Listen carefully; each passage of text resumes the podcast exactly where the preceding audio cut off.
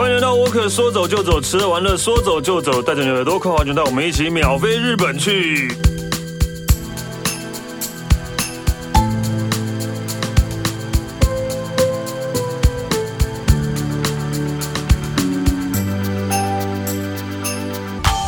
大家好，我是史丹利。那个，今天我们要来聊日本。其实，呃，在我们今天录的时候呢，日本已经开始开放了，呃。啊，观光刚开始，就是可能会有几国可以用旅行团的人士人对，旅行团的方式过去。然后呢，加上在我们录的时候，前两天也刚好听到，就是我们的那个呃方哎那个什么呃陈时中呃方卫福部对卫福部在讲说呃就是正。目前预估大概九月就可以开始正常的生活，对，所以正常生活表示可以去出国了吧？好，我们就继续幻想吧。好，我们欢迎，yeah, 准备来去日本哦。大家好，我是 Alan。对啊，因为就是这几天虽然疫情都很高嘛，我们今天在录的时候是呃昨昨天是九万嘛，对对，超过九万，但是其实、嗯、呃怎么讲？但日本那边已经是渐渐渐的都已经在开放观光了，嗯、对吧、啊？然后。我是觉得，哎，好像可以。日本的最新消息是，听说六月一号就准备要开始了啦，就是那个旅行团嘛。对对。那我们台湾现在虽然说正值所谓的一个呃疫情的一个高峰期，但是相对的，我们的保护力也一直在提升当中。对，好，所以当我们只要冲过了一定的一个人数，疫疫苗的那个施打量，就是各方面的一个保护力如果抵达的话，其实因为我们现在就是以我们旅游业听到的消息是七月份的时候就开始会有动作了，那可能就是先以少数团有限制的人数的的。少数团开始进行之外，慢慢来恢复。然后就像你刚刚讲的，我们希望能够在九月份的时候就可以开始。对，因为我开始陆陆续续前两天看到卫福部也是说，九月可能就是要要呃九九月应该也连户外都不用戴口罩，也可以。希望它不要再只是一道曙光。对，我们的光已经够了，因为我们已经遭受到太多的打击了。其实真的真的对，所以那个我们就是。不不只是防疫要超前部署，我们出去玩也是要超前部署。没错，对，所以你不要以为这个疫情的两年多，好像台日本就把这个旅游的事情就摆着不管。其实这两年多在日本，其实还是一直发生非常非常非常多的事情。对，他虽然没有办法让国外的人进去玩，但是其实我很多的日本的朋友，他们国内旅游实在是玩到爽，因为没有人之外。之前日本还有一个所谓的 Travel to Go，就是说。就是他，就是给你，就像我们有补助，Go Go to Travel，Go to Travel，Go to Travel，他就是给你一个补助，嗯，然后就是让你去，就跟我们的那个国内旅游是一样，对对对对对对对，所以。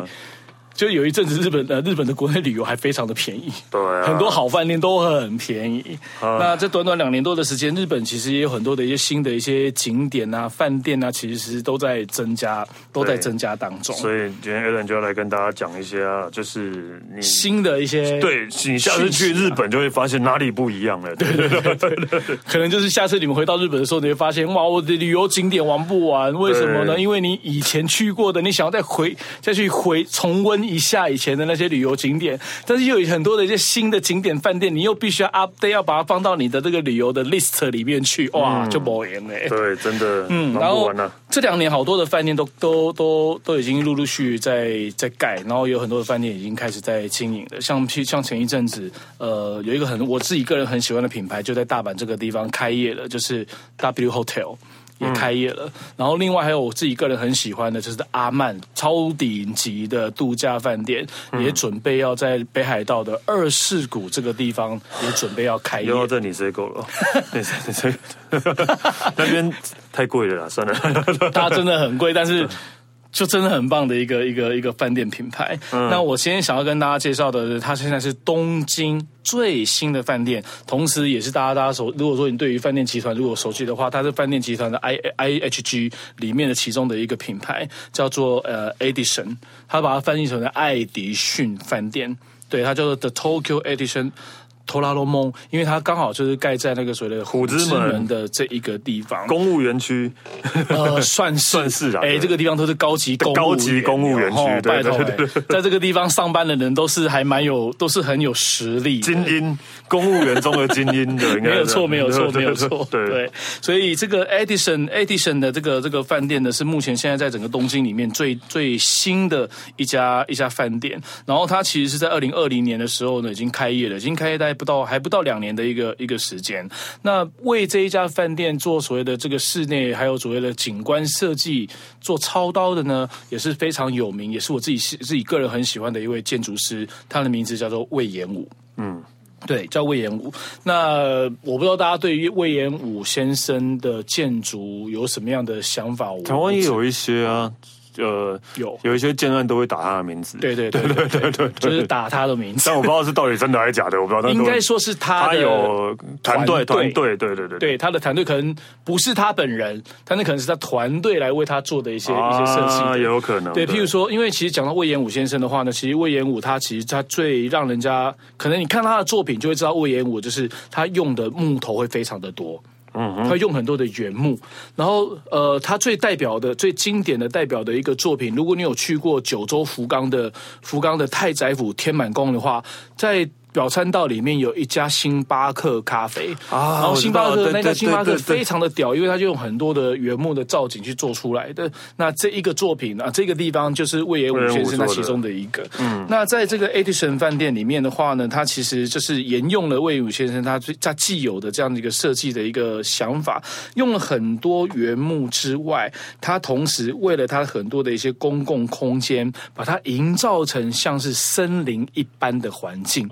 啊，对，因为你想东京，它就是就是钢筋，然后大楼一大堆，嗯、会让人家有一种喘不过气的一个感觉。而且在东京工作的人，其实他的压力很大，紧张也非常非常的高，所以他希望你踏进这个饭店的时候，有一种回到森林，然后一种让你很有私人的一个私密的一个空间，能够完完全全的先暂时把都市的一些生活的东西先摆在。一旁，嗯，对，所以在他这个饭店里面，其实他每一个饭店，他这个饭店大概有有两百零五个房间。那因为这个他的饭店呢是在盖在一栋大楼里头，所以你住在这个房间里面，我觉得住在这个饭店里面，我觉得你最奢侈的一件事情是，不管你住哪一个房型，不管你住什么样的价位的房间，你每一个房间都可以欣赏到非常漂亮的东京的夜景。哦，每一个房间，而且没有任何的没有死角，没有死角。那在两百零六间的房间里头，只有十五间的套房，它还可以拥有自己在都市，你看在东京这种寸土寸金的一个一个环境里头，嗯、你还可以拥有一个非常大的一个露台。哦，一个阳台，东京的饭店要有阳台很难呢。对，是不是？啊、然后如果你愿意花得起钱的话，你还可以很奢侈的，就是一那个什么，我刚刚讲一零一，一零一哦，哎，怎样把一零一买下来哦？没有，你可以看到那个晴空塔哦，就在你的面前。哦。你知道那多奢侈吗？对，非常奢侈。对，那因为我刚刚讲，就是说魏延武先生呢，他就是设，他希望能够打造一个不一样的环境。所以，呃，如果你有机会，你们到这个进走进这个饭店里头的时候，尤其是他的大厅，还有他的所谓的这个酒吧，你会发现它非常的碧丽辉煌。它用到很多的木头之外，再来就是还有所谓的一些呃一些植物，对，嗯、原生植物。另外呢，还有所谓的黄金。哦，对。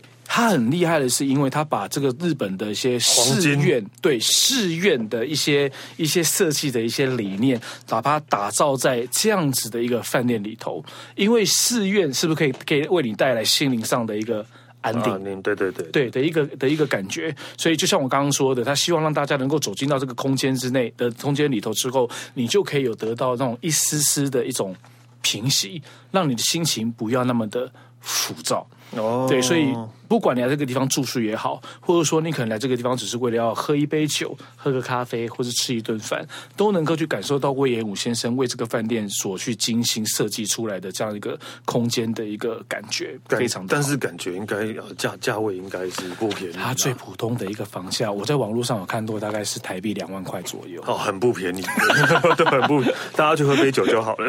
东京嘛，对，东京的东京。对，所以呃，当然，我觉得它还是有它的这个价值。的地方有价值在的啦，对对。对对，所以在日本这样，在东京这样子一个所谓的一个都市的里头，但是你却可以在里在在饭店里面可以感受到日本的一个文化的气息，嗯，对，在这个空间里头，OK，所以下次大家有机会的话，可以到这个 The Tokyo Edition Toradomon 这个地方呢，可以住上。说真的，平常没事也不会去虎之门啊，因为它不是它不是观光区啦，对啊，对，它不是观光景点，但是真的，因为它附近其实有。很多很棒的一些饭店，全部都在这个地方啊！因为可能来有一个人家来办公出差，对用的，对啊，像我去住过虎之门的那个安达斯，嗯、哦，超赞的，因为安达斯是那个 Grand Hyatt 的，就是那个 Hyatt 集团的的体系的东西。哦，或是给那些高级公务员要带妹要回去用。的，我乱讲的哈。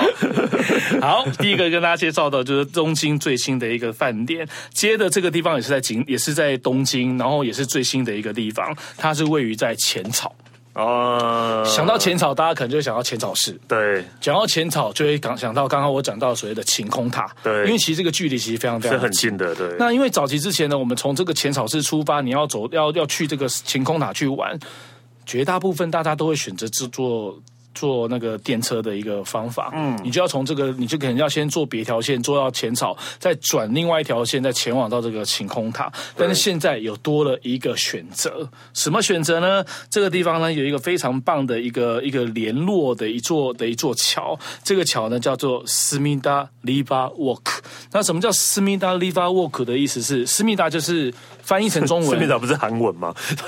是吗？什么什么什么什么思密达对吧？哦 什么什么思密达？思密达，我懂，我懂，我懂，我懂，我懂，我懂。好，思密达的中文呢就叫雨田，所以其实因为东京最有名的一条河川就叫做雨田川。对，好，那为什么叫做 River Work？因为它就是刚好就是盖这个在滨步道。对，可以这么可以这么讲。所以下次大家有机会，你们到了浅草，你要前往到这个 Sky Tree 的时候，你不用再搭电车了，你只要利用徒步的方法。就你就可以从浅草走到走到 Sky Tree，嗯，对，而且你会发现那个晴空塔是从远慢慢慢慢慢的会越离会离你越来越近，越来越近，那你就会跨越过羽田川。对，对，就跨越到羽田川，而且旁步道旁边有很多店家嘛，咖啡店啊、餐厅什。没有错，没有错。因为这这这这最近这两年的这一年吧的日剧很多都会在这个步道拍，嗯、就是主角他们的咖在喝咖啡的地方旁边就是羽田川，然后我们这边查说这到底是哪里，为什么都不知道我这个地方？哇，因为是新的，对吧、啊？对，它是真的是很新的一个一个景点，嗯、而且它的这个这个步道呢，它这个步道除了会跨越过羽田川之外，其实这个步道的上方就是铁道，也就是铁轨。哦，也就是电车会过的，电车会过的地方。那刚刚那个 Stanley，你讲到那个店，那些所谓的店家什么的，都是在，它就是盖在铁道的下面。对啊，我真的觉得，就是我很喜，我很喜欢他们，就是会把铁道，然后下面的空间，然后变成店这种感觉。对，对，台湾没有啊，台湾，因为台湾现在没有，也没有，也没有高架铁路。哎，有啊，木栅线。哦哦，对，对，但没有，有就就是不知道。因为其实日本现在东京有很多的，就是东京有很多的。你看，本来新桥那边也是啊，有乐有乐町那边的也是啊，都是。那边其实，那最下面一排店我都好想去哦。还有上野那边不是？对啊，上野那边也是。对对对对。所以其实这我觉得这还蛮不错的。那其实就是在这短短的这个所谓的 River Walk 的 River River Walk 这这一段的这这步道步道，其实它长度大概不会不到两百公尺。嗯。但是在不到两百公尺的这个步道里头，就是高铁呃，这个不是高铁，就是铁轨下方这边呢，它把它。整的非常非常的完善，然后大概我记得好像有十二家店就在这里头，嗯、包括了还有一家 hostel 在这里面，哦、就是有造型的很特殊的这个呃旅馆，嗯，哦旅馆旅社就盖在这个铁轨下面。嗯、那这个在这十多家里面呢，有很好吃的那种老店的那种卖那种日本的呃传统的和果子。也有很好吃的拉面店，然后也有很好吃的面包店啊、咖啡啊等等的，全部都进驻在这个地方。所以其实你走这个两百公尺不到这个步道呢，你如果你除了可以欣赏非常漂亮的这个呃雨田川的这个河川上的一个风景之外，你远方还可以看到非常棒的晴空塔，然后你还可以逛到非常好逛的店，就这个短短两百公尺，而且又可以一面看着河一边喝咖啡。对，我觉得那个很。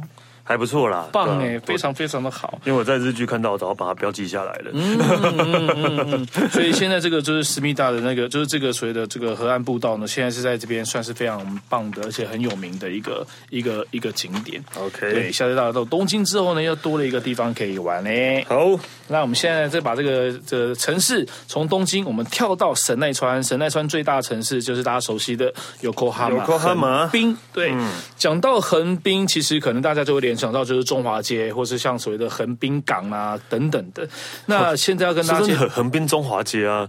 我们去也太无趣了吧！因为可能大家就是比较刻板的印象。对，对我们来讲，我觉得中华或什么的。我有一次去横滨，在住在中华街旁边，我就觉得天哪，我为什么要选这边住啊？对啊对啊对啊，为什么？我以为就是刚好，就是刚好那边饭店比较便宜之类的吧。然后手上还拿着肉包子在吃。我就在日本，然后吃肉包子干嘛啦？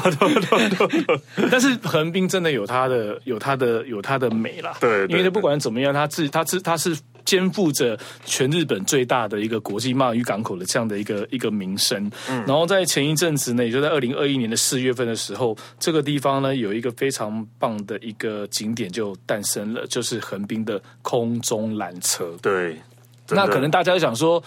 Alan，空中缆车在日本好像很多啊，你干嘛？没有在都市里哦。对，对，没有是在都市里。这是重点。对啊，因为你去想哦，日本你只要讲到空中缆车，通常都是在山区。山区啊，山间，嗯，它都是为了要登高，然后去看夜景。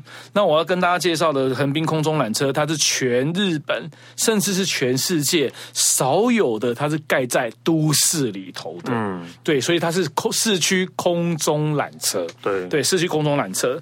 那这个空中缆车呢，其实它的这个长度并没有大家想象中这么的长，因为在市区里头，所以它可以运用到的整个范围，其实是说真的是很有很有限的。其实如果你这个空中缆车往返你都坐的话，其实它单趟只有六分钟。哦，来回就十二分钟。嗯，那如果你有去过横滨的话呢，横滨有一个非常有名的一个站叫樱木町站。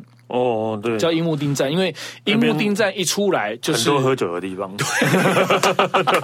对，野毛，就是就是那个呃居酒屋啦、餐厅啦、百货公司，甚至你一出来就是二十一世纪未来港，全部都在都是在二十一都在都在樱木町站的这个地方。那其实它的站就只有两个而已，一个就是我现在讲的樱木町站之外，另外一个。叫做运河公园站，你说那个缆车的站，对对对，缆车的站名只有两个而已，它就是两站对开。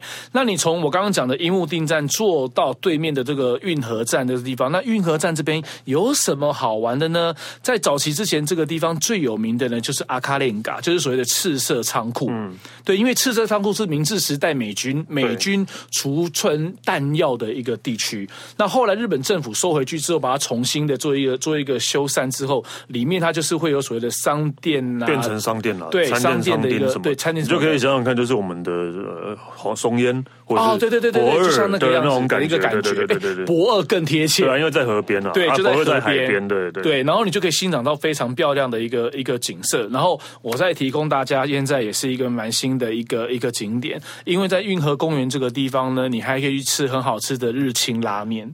因为那边有日清拉面博物馆，嗯，大家知道日清吧？对，日清很厉害哦。对对对，对。然后这个社长其实他跟台湾有关系的，因为他是台湾人。吴永福。对，然后他是嘉义人。对对，但是大家可能都不知道，原来是他年轻的时候去日本。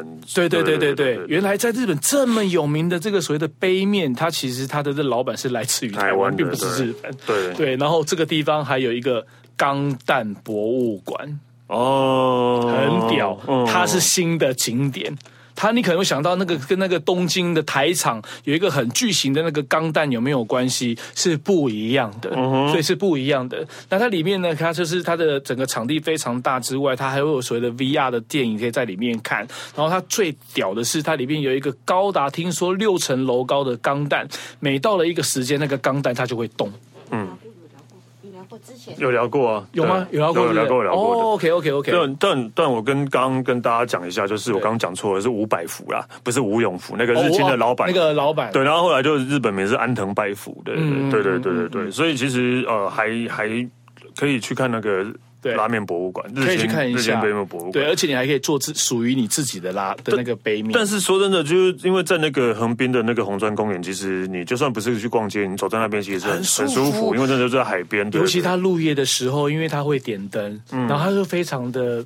很美，夜景就非常的非常的美，但是我觉得还是要回归到刚刚我们讲到所谓的空中缆车的这个部分啦，因为你是透过这坐空中缆车，可以欣赏到整个这边就是二十一世纪未来港，你所有可以看得到所有的建筑物以及街景，甚至海景都可以一览无遗。而且它这个它的这缆车很屌的是，它入夜之后，它的这个缆车还会有灯光的呈现。对，我我就是就是从樱木町走到。红砖仓库我也走过哎，没有没有到，其实没有很远，没有到很远，其实没有很远。那坐一个缆车就是为了要，就是欣赏那个夜景，利用不同的方法，对，透过不同的方式，对，然后来来感受，来在感受整个横滨二十一世纪未来港的一个一个不同的一个样貌，不同的感觉。对，我还蛮喜欢横滨。其实我觉得这边还蛮值得可以去去看的啦。OK，空中缆车在横滨，好，对。接下来这个地方呢，也是我自己个人很喜欢的。其实它之前它已经是一个历史非常久的一个游乐园。Stanley，我想你应该知道，嗯、就是在奇余县里面的西武游乐园。嗯，对，所泽。对对对对，对在所泽，它其实非常的旧，但是它现在起死回生。哦，真的哦。对，因为它赋予给它不同的生命，而且。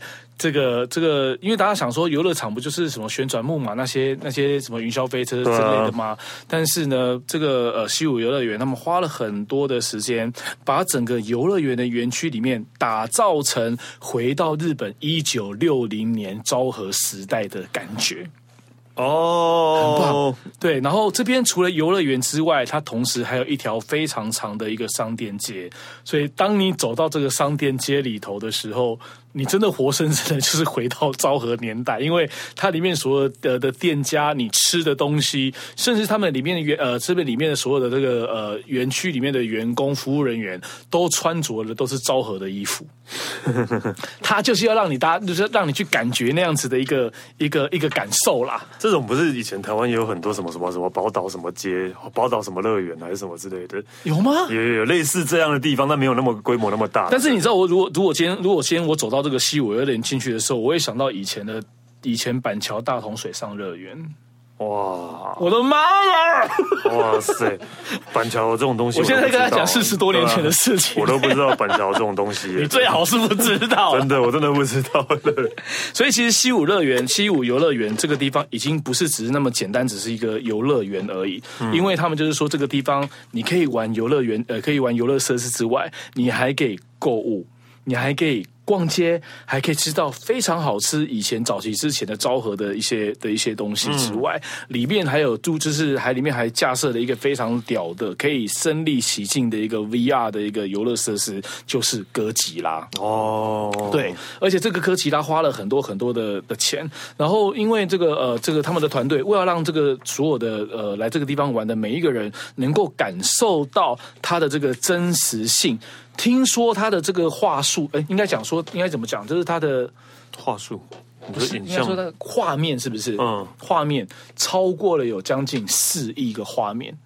哦，你说格数吧？啊，对，应该讲格数，是不是？对对对，对，应该说格数。嗯、对，那个格数，我印象当中是快要达到四万个四万个格数。嗯，目的就是要让它这个逼真度能够拉到最高。哦、所以当你走进，当你进去的时候，而且它很好玩是，是你一进去的时候就会有那种，就是很像一个军人的一个队长，会告诉你说，你接下来要要，你接下来我们接下来就是要完成什么样的任务？我们的任务就是要去要去打败那个什么哥吉拉什么什么的。嗯、对，就是你就是融入了整个这个电影里面的一个场景，一个环节，然后你再坐在一个所谓的一个游乐设施上面，然后去亲身经历、去体验整个电影的过程，然后它就造成很大的一个回响。哦、所以很多人来到了这个西武游乐园这个地方，其实有一个很大的目的，就要去感受到这个哥吉拉的 VR 的一个电影到底是如何的、如何一回事。对，而且我觉得很有趣的是，你进去之后，你可以逛那个老街之外，还可以吃到那种传统的食物。然后呢，每到了他们的固定的一些时间，就像我们游乐设施会有所谓游行啊什么的，他的游他连游行表演都非常的复古。嗯，所有的 所有的表演者，不管是他们的发啦、妆啦、穿着，甚至他们所骑的。呃，车子啊什么的都是昭和年间哦，都是昭和年间，所以就是怀旧到底了。对，就是怀旧到底。然后你到这边，你真的就是有种时装，就是时光倒流，会把你带回去小时候的一个的一个感觉。所以不是只有小孩子玩的很开心，连大人都在这个地方都可以找得到他们以前的儿时的一个的儿时的一个记忆。OK，对，所以找到了一个那个切入点的，我觉得还蛮，我觉得还蛮很难跟迪士尼那些比啦，没有办法，完全没有，其实是没有办法啦。但是我觉得这个地方它的卖，它的卖点就是真的就是很怀旧。然后很复古，OK，对，所以很多的一些家长啊，其实他有一个目，可能他不是为了小孩子，是为了自己，自己想去，对，所以我觉得大家可以去去一下，就是埼玉县所泽的西武游乐园，嗯，对。那接下来呢，我现在跟介绍这个，哇，它真的非常非常非常的冷门。我在想，台湾现在可能没有一个旅行团去到这边吧？这个地方呢是新位于新潟。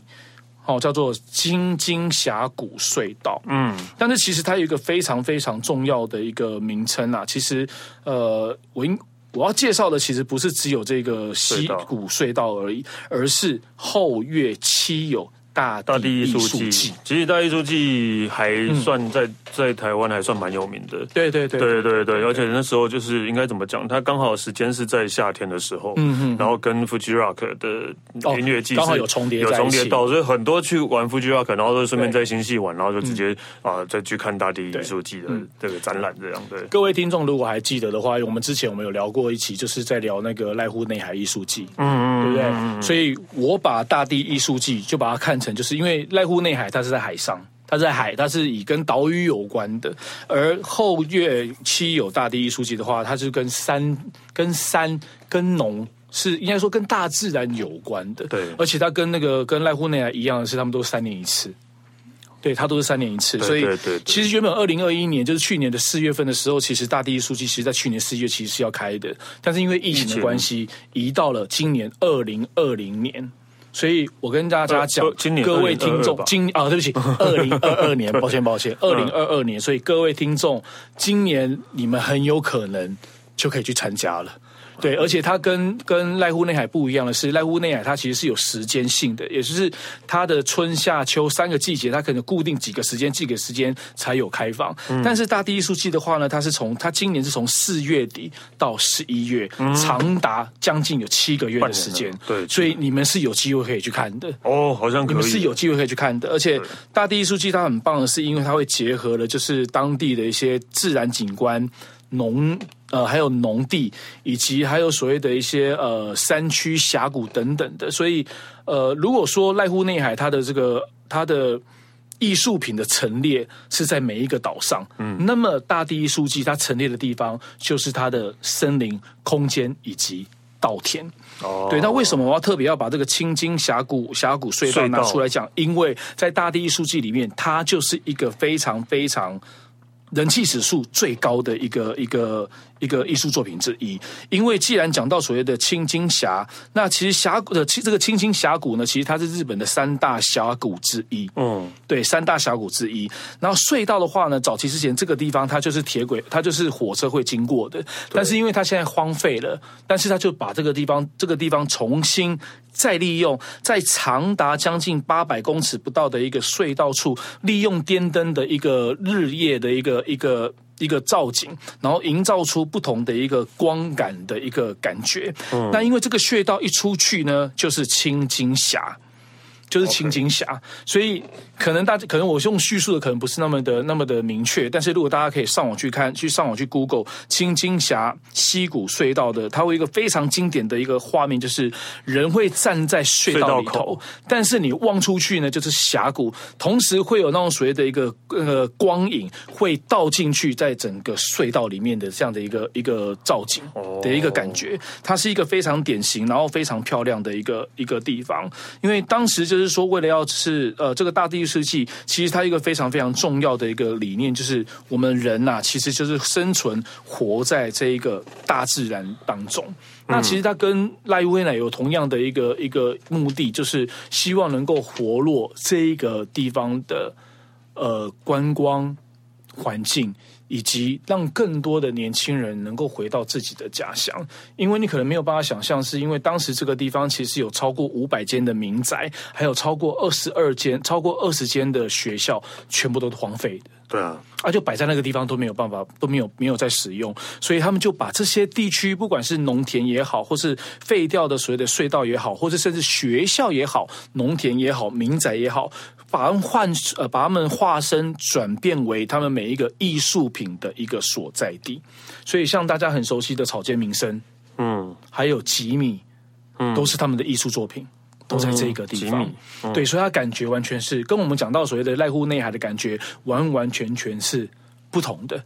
对，那你他会搭配他们当地很棒的一些所谓的民宿啦、饭店呐，还有他们很好吃的一些呃当地的一些美食啊、料理啊等等的，跟这个整个大都呃这个大地艺术季结合在一起。最主要呢，就是能够透过这个艺术的一个力量，能够共同的来振兴当地的一些农村跟大自然的一个面貌，让更多人能够接触这个。新系，新系真的是一个。呃对，可以说是一个比较乡下的地方了，非常非常乡下的地方。那离开车站之后，真的就变成一个对，呃，这个没看到什么人的地方了，真的，真的，真的。对，但因为这样，其实，但是也是因为这样，所以它自然环境各方面都很好，非常棒。然后新系的米很有名，大家都知道。哦，酒米有名，酒也对，酒也因为米清酒嘛，是用米做的，对对对对对。所以其实我觉得新系又离东京不是很远。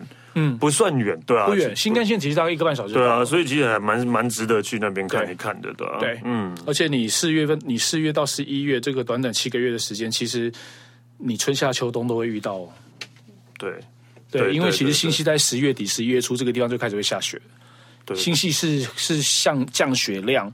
很大很大，因为所以冬天很多人会去新潟滑雪，然后夏天其实像刚刚我讲，就是那个 Fuji Rock 是在雪场办的，对，就是夏天的雪场办的，所以当中也是因为我就每次去然后住民宿啊，没有一个民宿是有冷气的，七月 没有一个民宿是 怎么办？但是其实不会到很热，因为真的是就是就是因为真的是比较山上的地方这样的啊，开个窗户应该就很对，开个窗户就 OK 的了，对对。对，所以有机会的话呢，大家可以去一个去一下这个地方，我非常非常非常推，就是。是后月七友，后就是前后的后，穿越的月妻子的妻，有无的有，后月是星系的旧称。我不是不是月后吗？哦，对不起，呃，后月后月后月哦，是后月，OK，是后月后月七友，后月其实是星系的星系线的旧称，七友是他们当地的一个村落的一个名称。好，所以为什么会有这个名字？是这，我都简单跟大家简单跟大家讲。所以啊，对不起，Stanley，抱歉，我错了。是越后，对，我记得一直是越后啊。Sorry，我错了。对啊，就是越越后越后越后，对对高呃，对啊，就越后新干线。对啊，越后新干线。对对对对对，我错了，对不起。哦，OK 了，抱歉抱歉，越后更正一下，对对对，月 后七友，月后七友。对，然后大地艺术季，请大家可以选择可以去看，今年可能就有七月可以看得到了。嗯，对，好，那接着呢，我们把这个城市呢再跳到另外一个呢，我们来带大家到千年古都，来到大家很熟悉的京都了。嗯，对，那到了京都，大家应该很熟悉一个世界文化遗产，就是清水寺。对，那其实其实如果在疫情的时候，疫情前还在整修。对，但是现在已经现在已经整修好了，对对，已经整修完了，还是不能。因为今年的那个呃那个 NHK 红白大对抗，他们有一有一段桥段，就是在清水寺的清水舞台上面做做表演演出了。嗯，那因为如果大家因为其实大家对于清水寺虽然很熟悉，但是其实清水寺我觉得除了它主寺院很好玩之外，你如果很喜欢走一些所谓的羊肠小径或是人家不去走的地方的话，其实清水寺周边很多的一些街道是非常的精彩的。所以现在跟大家推荐的这一个呢，是至于在它的二年版里面，因为它有二年版跟三年版。对，好，那这个名词其实是来自于丰臣秀吉他的老婆来的啦。哈，那这个部分我就不做不做多说了。我要跟大家介绍的是，位在二年版里面呢，有一个非常厉害、很屌的一个酒吧，叫做 K 三十六。嗯，对，这为什么叫 K 三十六？这是我自己的猜测哈，我不知道，我不知道，我不知道正确不正确。因为清水的发音叫做 Kiyomizu。好，所以 Kyo Ki 就是 K I 的一个发音，所以很有可能是来自于清水的第一个音的发音，所以叫 K K 三十六。那因为这一个的第一个也是 K 的。京都也是 K 啊，有可能，也有可能，我，我在猜啦。京都清水都是 K，对对对对对，刚好都是 K 开头，所以这是我自己的猜测。那这个 K 三十六的酒吧呢，它是隐藏在这个二年版的这样子一个很多很很多的百年的建筑物里面的的一栋的一栋建筑物里头。那这个建这个空中酒吧呢，其实它是在饭店里面。在饭店里头，二年版那边有饭店哦。呃，有，OK，新的哦，新的。OK，但是在这个饭店的前身，它也不是饭店，嗯，它其实是一所学校哦。这个学校已经有一百四十年的时间，它是清水小学。清水国小，后来之后也是在这几年时候把它整完，整完之后才对外对呃改成饭店对外开放。对，那这家饭店的名字叫青龙饭店，哦，这个名字有点怂。青龙，那为什么要青龙？左青龙右白虎那个青龙哦。对，没有错。那为什么叫青龙？其实也是跟清水寺有关，因为青龙，因为因为清水寺有一个祭典叫青龙会哦，对，叫青龙祭，所以他是用这个名称来作为这个饭店的一个名字。但是大家千万不要忘记了，这个饭店的前身是一所。是一所小学，所以它本身的建筑物的这个历史呢，就非常非常的久了。然后。它的楼层呢，只有四个楼面而已，然后它最最高的那个 rooftop 就是顶楼的地方，它就是一个三百六十度没有死角的一个空中酒吧，所以它就是 K 三十六这个酒吧，对，就是 K 三十六这个酒吧，那它是有对外开放的，对对对，四才四楼哎，它只有四个楼面，然后三百六十度无死角，对，但是因为它本 因为如果你有去过那个清水寺的话，其实清水寺它不是在平地，对啊对啊，它是在它是有坡道，对，但是有坡道，有点像半山腰的一个的一个感觉，而且它真的很奢侈，尤其在入夜的时候。你会仿佛你在看《艺伎回忆录》的画面，嗯，对，因为《艺伎回忆录》里面就是很多的一些那个老宅，我们讲所谓马，七啊，就是亭屋啊，还有很多的像什么高台式的五层塔啦等等的这些画面，就从这个酒吧，你可以一望过去，全部都可以看得到。哦，非常非常非常的美。那因为有一些饭店，它其实不对外，就是如果你不是房客的话，它其实是不对外开放的。对，但是它有，而且这个酒吧的来头很大，因为它邀请到了在当地非常非常有名的一个调酒师，叫西川先生，为他打造任何每一杯酒跟每一个调酒。哦，所以其实你可以欣赏到非常漂亮的景色之外，你还可以欣赏，你还可以感受到就是所谓的千年古都的一个一个感受，还可以喝上非常有名是职人名人为你调出来的很好喝的酒，好像可以耶。对，反正有讲到酒就可以了，好像可以耶。不然对，不然不然在京都晚上，因为其实它的那个痛性跳跳的非常的大，因为你在外面你看到的是一百四十年的建筑，嗯，但是你一进去的时候是非常的现代摩登。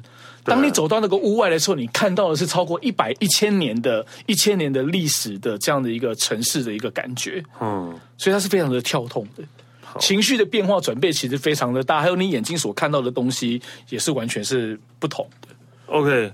好了，K 三十六在监督，我们下下次那个真的有下很棒，大家可以去。对，其实我们今天还有一些东西要讲，但是我真的觉得时间已经有点太太长了啦。对，其实像那个涩谷的宫下公园，对，其实也是改变了涩谷的样貌的一个地方。然后涩谷，其实还有一个，我前几天才看到那个，连下北泽都变得很不一样。下北泽，对啊，下北泽有一点，你怎么会突然讲到下北泽？因为 下北泽大家都觉得是一个什么，就是呃呃一呃文化次文化，然后二手然后古着，或者因为就是学生啊。都是学生多，但是下北泽现在也变得一个，以前下北泽是有有点像是呃没比较没那么整齐的感觉，嗯、可是现在也突然的冒出了很多，就跳出了很多新的大楼，然后那我觉得那个那个设施叫做蜜蜜蜜柑还是什么之类的，蜜柑、嗯、对，就你大家可以查回去去查一下，下北泽现在也变得跟我超爱下北泽的，对，现在变得跟你印象中很像，完全不一样。考日文检定就在下北泽考的，对，我也很爱去下北泽，因为有很多次文化的东西在那边，对对对对对，所以其实在呃。